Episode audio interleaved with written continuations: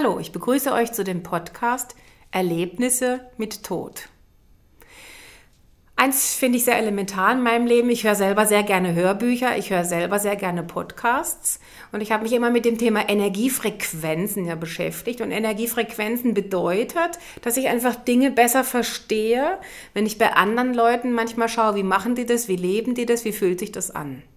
Und ich weiß, dass wenn ich etwas anhöre, je besser dieser Mensch diese Themen erlebt hat, gefühlt hat, wenn es authentisch ist, dann kann ich mich innerlich damit gut beschäftigen. Und das ist, was ihr bei Schauspielern vielleicht erlebt, wenn ihr einen Film seht, wo die Schauspieler einfach gut spielen, dann können sie euch in die Story reinziehen.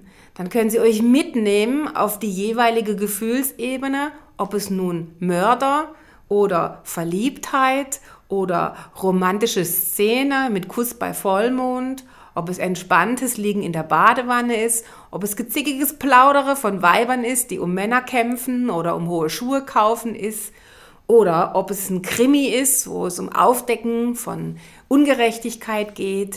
Da vibriert ihr praktisch mit.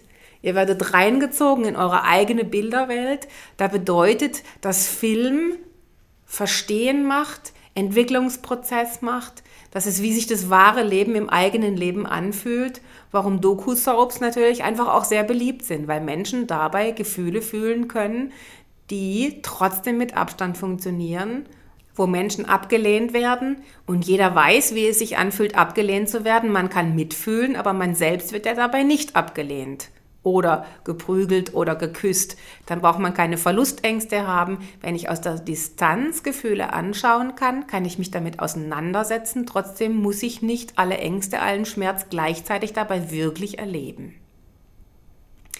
Und etwas, was im Urlaub passiert ist, was wir erlebt haben, was mich sehr bewegt hat und weil ich es so frisch erlebt habe, möchte ich euch ein Stückchen in diese Energie bewusst reinziehen weil ich denke, dass es eine wichtige Botschaft in meinem Leben ist.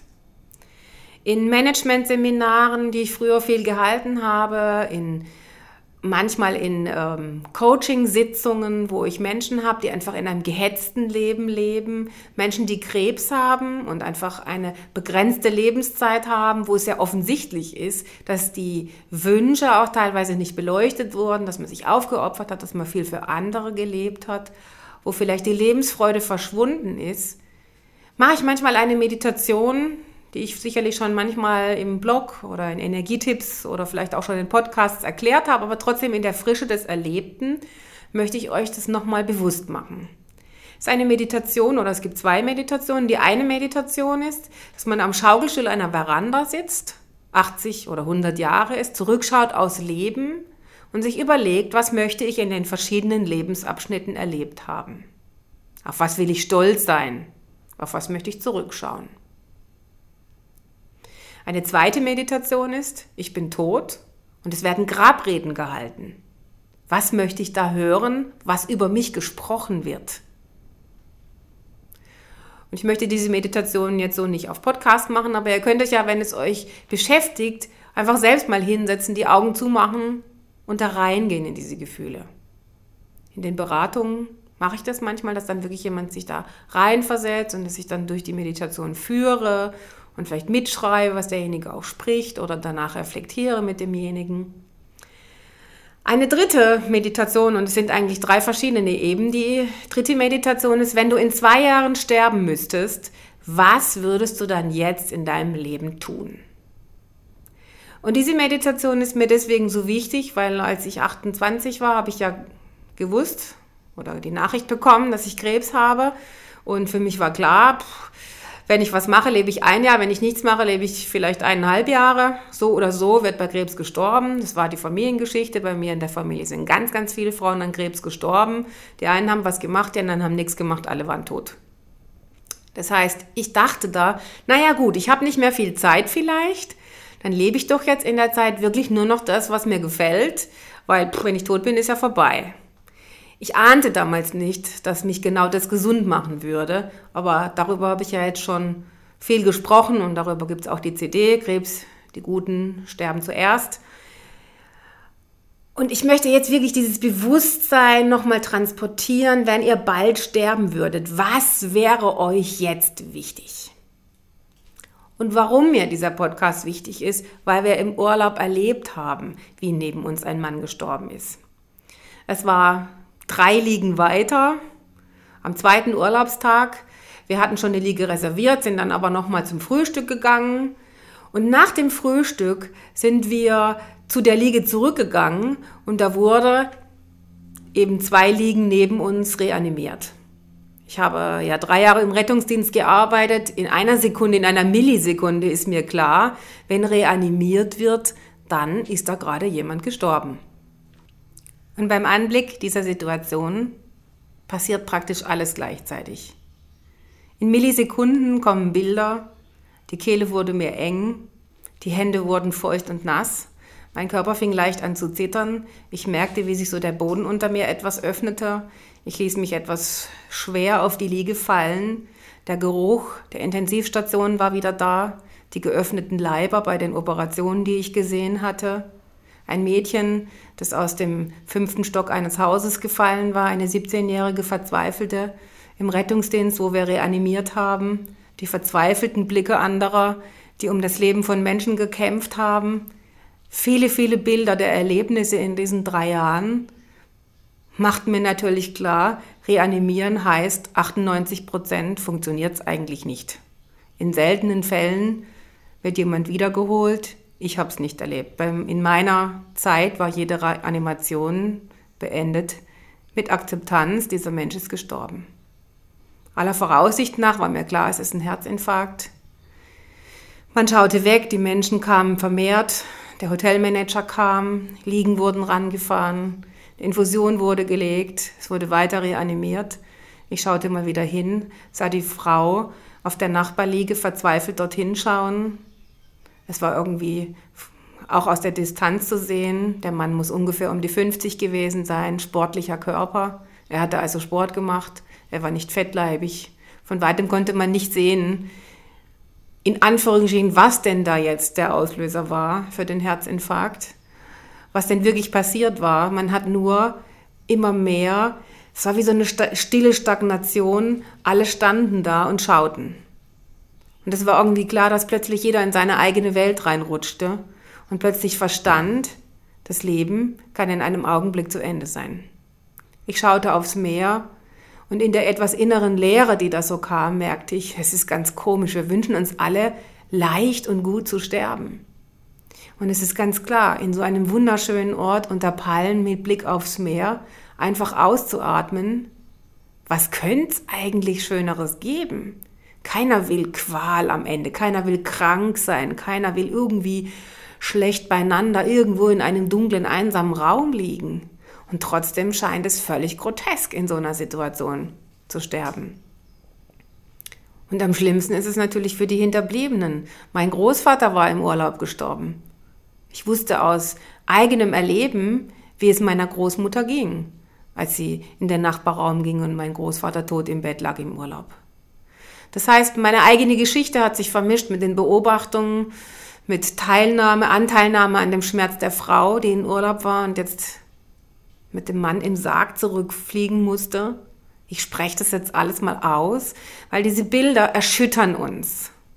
Und wir haben auch später immer wieder mit anderen Menschen darüber geredet, die es gesehen haben, wenn wir uns darüber unterhalten haben, hat sich plötzlich jemand umgedreht und hat auch aus seiner Welt berichtet, wie es für ihn war, was er für Gedanken hatte. Und es hat für ein, zwei Tage eine ganz besondere Stimmung gemacht unter den Menschen, die es erlebt haben, die erschüttert waren, die bewusst erlebt haben, in einem Augenblick kann es einfach vorbei sein. Und wie gesagt, auf der einen Seite weiß ich, dass wenn man sowas hört, dass wenn man sowas miterlebt, im Grunde sind wir ja abgehärtet. Wir lesen so oft in den Zeitungen, in den Nachrichten, überall wird gestorben, wir wissen das ja. Und trotzdem, ich als Therapeutin erlebe natürlich immer wieder, dass Menschen mich anrufen, weil Elternteile, weil ja leider auch Kinder sterben.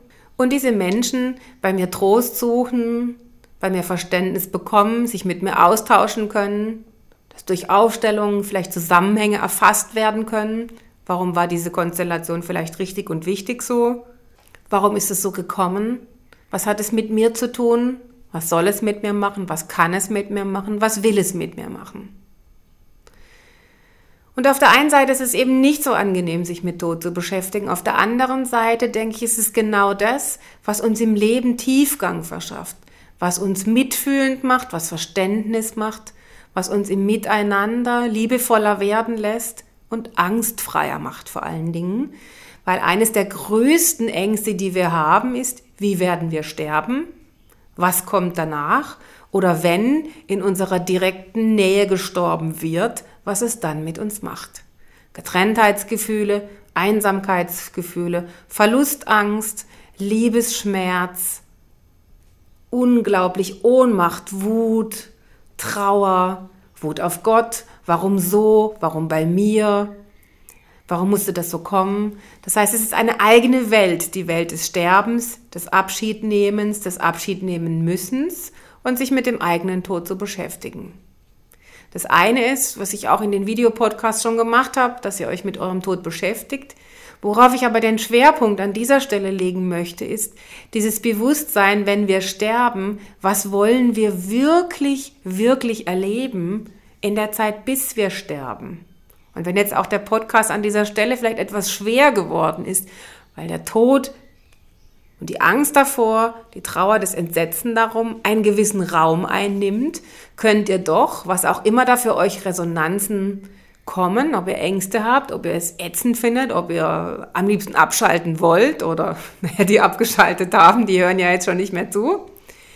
Aber dieser Impuls kommt, abzuschalten, weil ihr denkt, boah, nee, damit will ich mich nicht beschäftigen, dass ihr zurückkommt ins Leben, ins Leben jetzt, in das Leben, was will ich leben, was will ich gesagt haben, was will ich tun, was will ich erlebt haben.